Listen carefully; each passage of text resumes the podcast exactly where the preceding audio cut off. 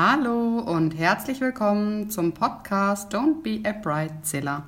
Ich bin heute bei Lina und dem Happy, also eigentlich Michi, aber sie heißen Lina und Happy auf Instagram, wenn ihr sie sucht. Ähm, wir machen ein kleines Interview und wenn der Ton schlecht ist, tut es mir leid, aber ich habe leider mein MacBook zu Hause vergessen. Und deswegen nehmen wir das jetzt mit dem Handy auf. Hallo ihr beiden, stellt euch mal kurz vor. Hallo, ich bin die Salina und also ich heiße im Instagram Lina, Happy Lina und das ist auch mein Spitzname, genau. Ähm, wir haben dieses Jahr geheiratet im September, am 30. September. Ja. Hallo, ich bin der Michael, genannt Happy. Ähm, ja. Wie lange seid ihr schon zusammen? Seit sieben Jahren. Ja. Im Im, Januar. ja, jetzt im Januar sind Genau. sieben Jahre. Sieb, Genau. Das verflixte siebte Jahr, Ja, okay. das kommt jetzt. Und der Michi hat wohl den Antrag gemacht wahrscheinlich oder du? Nee, er hat den Antrag gemacht letztes Jahr auf dem Schiff. Wir haben eine Kreuzfahrt gemacht und dann habe ich ganz romantisch auf dem Schiff meinen Heiratsantrag bekommen, auf den ich schon lange gewartet habe. Okay. Nein, Also- nein. Ja, doch. Hast, hast du was geahnt oder war es wirklich ganz Ähm, spontan? Ähm, irgendwann war das dann schon so, dass ich ähm, mir gedacht habe, dass irgendwas kommt, weil er zweimal weg musste, als wir am Pool lagen und dann war mir dann irgendwie schon klar, dass da irgendwas im Busch ist, aber ich, ja. Du hast wahrscheinlich gedacht, er hat einen Magen-Darm-Grippe oder so. Genau, ja, ja, entweder das oder der Heiratsantrag. Okay, und du hattest den Ring die ganze Zeit in der Hosentasche oder irgendwo versteckt? Ja, ja, im Koffer halt versteckt. Im Koffer versteckt, okay. Das würde bei uns nicht funktionieren, weil ich immer die Koffer packe. Ja, dann hast du den Antrag bekommen und dann habt ihr direkt mit der Planung begonnen oder mit was habt ihr die Planung begonnen? Also was habt ihr als erstes gemacht? Was war so der erste Schritt? Die, also der erste Schritt war auf jeden Fall, dass wir, ähm, ja, Als erstes haben wir die Location Aha. gebucht und den Pfarrer und die Kirche, erstmal die ersten drei. Das war eigentlich das Drei. Erste, was, was so, ja, was, was ja alles drei am selben Tag sein muss. Die Location, die Kirche oder wenn man halt eine freie Trauung hat, dort eine Location und der ähm, Trauredner oder Pfarrer, genau. Genau. Und ähm, was war denn das Schwierigste? Also was, was zu finden? Also wusstet ihr gleich, welche Location ihr wollt oder? Ja, wir hatten eine Location mehr oder weniger halt im Auge, aber wir mussten dann halt schauen, ob die, oder die waren relativ ausgebucht schon zu dem Zeitpunkt und dann hatten wir drei Termine noch zur Auswahl und einer hat dann halt perfekt gepasst eigentlich. Okay, also ihr habt euren Termin nach der Location gewählt und nicht den Termin vorgegeben. Genau, es war eigentlich relativ ausgebucht. Wir wollten so im Zeitraum von einem Jahr heiraten und dann war, waren einfach ganz viele Locations schon ausgebucht und die eine hatte noch drei Termine frei und da haben wir uns dann einen im Herbst ausgesucht. Schön. Also war gleich klar, dass ihr im Herbst heiratet? Es war halt so, dass ich den Heiratsantrag im Herbst, im Oktober bekommen habe und Juli wäre uns dann zu früh gewesen und ich wollte nicht noch ein halbes Jahr länger warten. Deswegen wurde es dann Oktober einfach ein Jahr drauf. Okay. Ja, ich finde Oktober ist auch der schönste Monat zum Heiraten. Also besser als im Hochsommer. ich mag das nicht, wenn es so heiß ist. Ja, hat euch jemand geholfen bei den ganzen Vorbereitungen? Hattet ihr einen Hochzeitsplaner oder habt ihr alles selber gemacht? Wir haben alles selber gemacht. Ganz fleißig. Ich, gleich. Ich, ich habe schon viel gemacht. Ja, schon. Ja. Hat, hattet ihr Trauzeugen?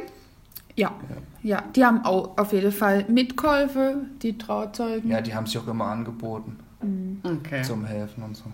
Aber die habt ihr jetzt nicht voll eingespannt. Ich habe ja gesehen, du hast auch viel selber gemacht. Ja, genau. Ich habe viel selber gemacht durch unseren ähm, Wedding-Blog, mehr oder weniger, den wir jetzt auf Instagram haben. Hat man natürlich immer wieder neue Inspirationen bekommen und neue Ideen gesammelt und wollte dann natürlich auch ähm, alles umsetzen, was man gesehen hat, was am Schluss dann ein bisschen ausgeartet ist. ja, das sage ich ja auch meistens, dass man zu viel sieht und dann zu viel will und mhm. irgendwie wird es dann alles, ja, meistens auch mit der Zeit knapp. Was war denn das Schwierigste in der Vorbereitungszeit oder so das Nervtötendste für euch? Also war es irgendwie bei einer bestimmten Suche von einem Dienstleister oder war es irgendwie Kommunikation mit jemandem oder Brautkleidsuche oder, also, oder also die ich, Vorbereitung an Also sich? ich muss sagen, irgendwann war es bei uns, äh, waren wir an dem Punkt, wo es einfach uns nur noch gestresst hat, um ganz ehrlich zu sein, gell Schatz? Ja, gerade am Ende ist halt echt ein bisschen viel geworden. Es ist, ja. Und die Zeit wird dann immer knapper und ja, dann die ganze Koordination nochmal, die letzten Absprachen mit allen möglichen Leuten. Das war dann schon ziemlich ja, und viel. ich kann auf jeden Fall jeder Braut empfehlen, äh, früh genug anzufangen und wirklich nicht alles auf die lange Bank zu schieben, weil bei uns ist dann echt irgendwie ja, hektisch wurde am Schluss und es war dann einfach auch nur noch stressig. Zu uns haben viele gesagt, wir sollen einfach ähm, eine Woche davor gucken, dass wir fertig sind mit allem und wir haben es nicht geschafft. Wir sind zwei Tage davor, habe ich noch den Orangensaft für den Sektempfang eingekauft und habe die Bänke zur Kirche gebracht. Also solche Aufgaben würde ich, wenn ich nochmal die Möglichkeit hätte, oder ja, das nochmal zurückspulen könnte, dann würde ich diese Aufgaben abgeben und, oder das halt einfach besser planen. Oder wir haben einen Tag bevor wir, oder am Standesamt selber, an diesem Tag, wir haben einen Tag bevor wir die kirchliche Trauung hatten, haben wir Standesamt, unser Standesamt gehabt und das ging die Vorbereitung bis um. An dem Abend bis um ja, 10, 11 oder so. Und wir war waren kaputt. Oh und wir waren fix ja. und fertig, echt. Mhm, das glaube ich. Da bin ich richtig kaputt. Ja, und es, äh, es war auch irgendwie, also jetzt nochmal zur Vorbereitung, wir waren so froh, wenn wir um alles, was wir hatten, also wenn wir dann den Dienst, äh, irgendwie den Fotografen hatten, das war wie so, man hat dann irgendwie einfach einen Punkt ja, abgehakt. Eine Hürde geschafft. Ja, und es war immer wieder so eine Erleichterung und man ist ja einfach so froh gewesen, wenn man irgendwie, ja, den Fotografen oder den Videografen oder die Zusage vom Pfarrer bekommen hat. Mhm. Ja. Ja, bei der Fotografen- und Videografensuche habe ich dir ja dann auch geholfen. Da Mhm. warst du etwas spät. Ja. ja. Ich habe ein paar Mal lachen müssen, bis äh, sie sich auch entschieden hat, ob sie einen Videografen hat. Und ich fand es dann so toll, dass sie einen genommen haben und ich habe auch schon, oder ein Team genommen haben. Ich habe auch das Video schon gesehen. Also das, das Kurzvideo findet ihr auch auf der Instagram-Seite von den beiden und ist richtig toll geworden. Und ähm, wie ist denn mit dem Budget? Habe ich mir hier noch aufgeschrieben. Das ist immer ein großes Stichwort. Habt ihr das eingehalten oder arg überschritten? Naja, ich wollte mir eigentlich zu Beginn ein Brautkleid leihen und hatte auch schon einen Termin in einem Brautgeschäft.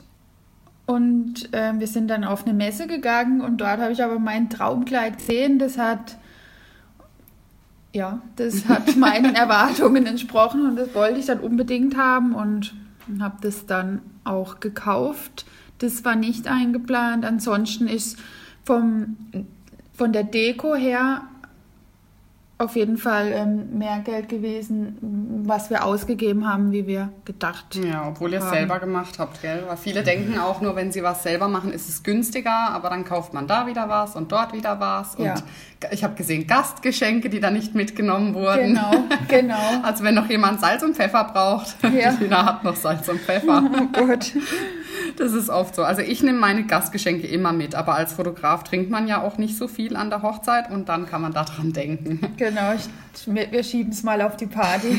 ja, also die Party war definitiv gut. Was würdet ihr denn als Tipp geben, außer eben, dass man es nicht auf die lange Bank schieben sollte mit den Vorbereitungen? Was ist so, Happy, dein Tipp in, den, in der Vorbereitungszeit, um nicht verrückt zu werden mit so einer Frau? Ja, einfach, man muss einfach irgendwie cool bleiben, also zumindest versuchen, weil man echt in so vielen Momenten, so vielen Situationen irgendwie in Hektik und in Stress gerät und einfach tausend Sachen im Kopf hat, die man planen muss und organisieren muss, dass man sich da vielleicht einfach mal irgendwie ein bisschen, bisschen rausnimmt wieder und mal einfach ein bisschen ruhiger wird.